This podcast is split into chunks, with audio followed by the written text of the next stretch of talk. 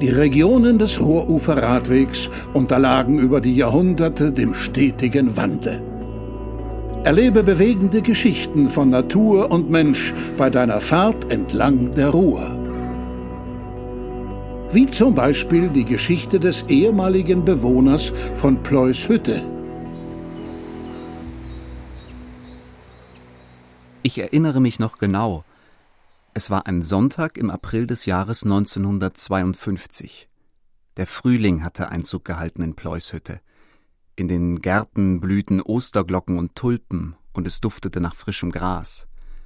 Doch so sehr die Natur auch vor Lebensenergie sprühte, durch Pleushütte wehte ein Wind aus Verzweiflung. Was seit Wochen wie ein Gespenst als Gerücht umherging und uns alle verunsicherte, hat sich letztendlich doch als Wahrheit herausgestellt. Die Ruhrtalsperre sollte aufgestockt werden. Von 100 auf 200 Millionen Kubikmeter. Insgesamt sollen rund 1000 Morgen Felder, Wiesen und Wälder dem See zum Opfer fallen und, und damit auch unsere Häuser. Und so machten die Erweiterungspläne des Ruhrsees auch vor meinem Grundstück nicht Halt. Gerade erst vergangenen Sommer hatten wir die letzten Schäden beseitigt und in mühsamer Arbeit das wieder aufgebaut, was die Bomben und der Krieg zerstört hatten. Und jetzt soll das wirklich alles umsonst gewesen sein? Das Haus, in dem ich geboren und aufgewachsen bin, mit all seinen Erinnerungen, wird mir nichts, dir nichts einfach so dem Fortschritt zum Opfer vorgeworfen? Zwangsräumung, Umsiedlung, Neuanfang. Wochenlang schwirrte nichts anderes als diese drei Worte in meinem Kopf umher. Wir protestierten natürlich hartnäckig und versuchten verzweifelt, die Aufstockung zu verhindern. Doch nachdem die ersten Landbesitzer ihre Grundstücke verkauft hatten, sank der Widerstand. Die Resignation wurde größer und schließlich fügten wir uns alle unserem Schicksal.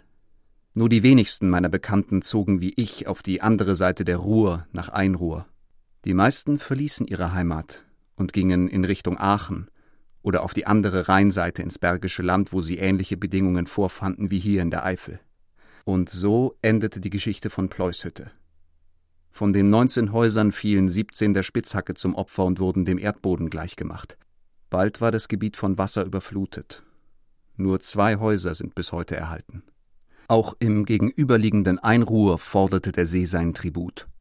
17 Häuser wurden abgerissen, teilweise auf angeschüttetem Gelände wieder aufgebaut oder aufgestockt. Die im Tal liegenden Trinkwasserbrunnen wurden geflutet und die gesamte örtliche Trinkwasserversorgung musste umstrukturiert werden. Eine neue Schule musste gebaut werden, und da auch der Friedhof im Überflutungsgebiet lag, musste er vollständig umverlegt werden. Und von eben jenem Friedhof stammt auch dieses Kreuz hier, das auch heute noch in Erinnerung an alle umgesiedelten Freunde hier steht. Geschadet hat die Erweiterung der Talsperre Einruhr aber letztlich nicht. Als Dorf am See zieht Einruhr heute viele Touristen an und gilt als Idylle von besonderem Reiz. Das ehemals stille Bauerndorf hat sich durch die Aufstockung grundlegend verändert und in einen attraktiven Tourismusort verwandelt.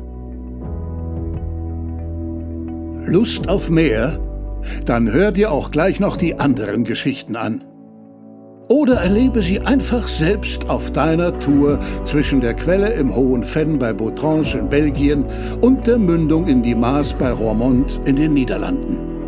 An den interaktiven Rast- und Erlebnisstationen entlang der Strecke erzählen Zeitzeugen eindrucksvoll über ihr Leben an und mit der Ruhr. Bis bald und eine gute Fahrt für dich auf dem Ruhrufer Radweg.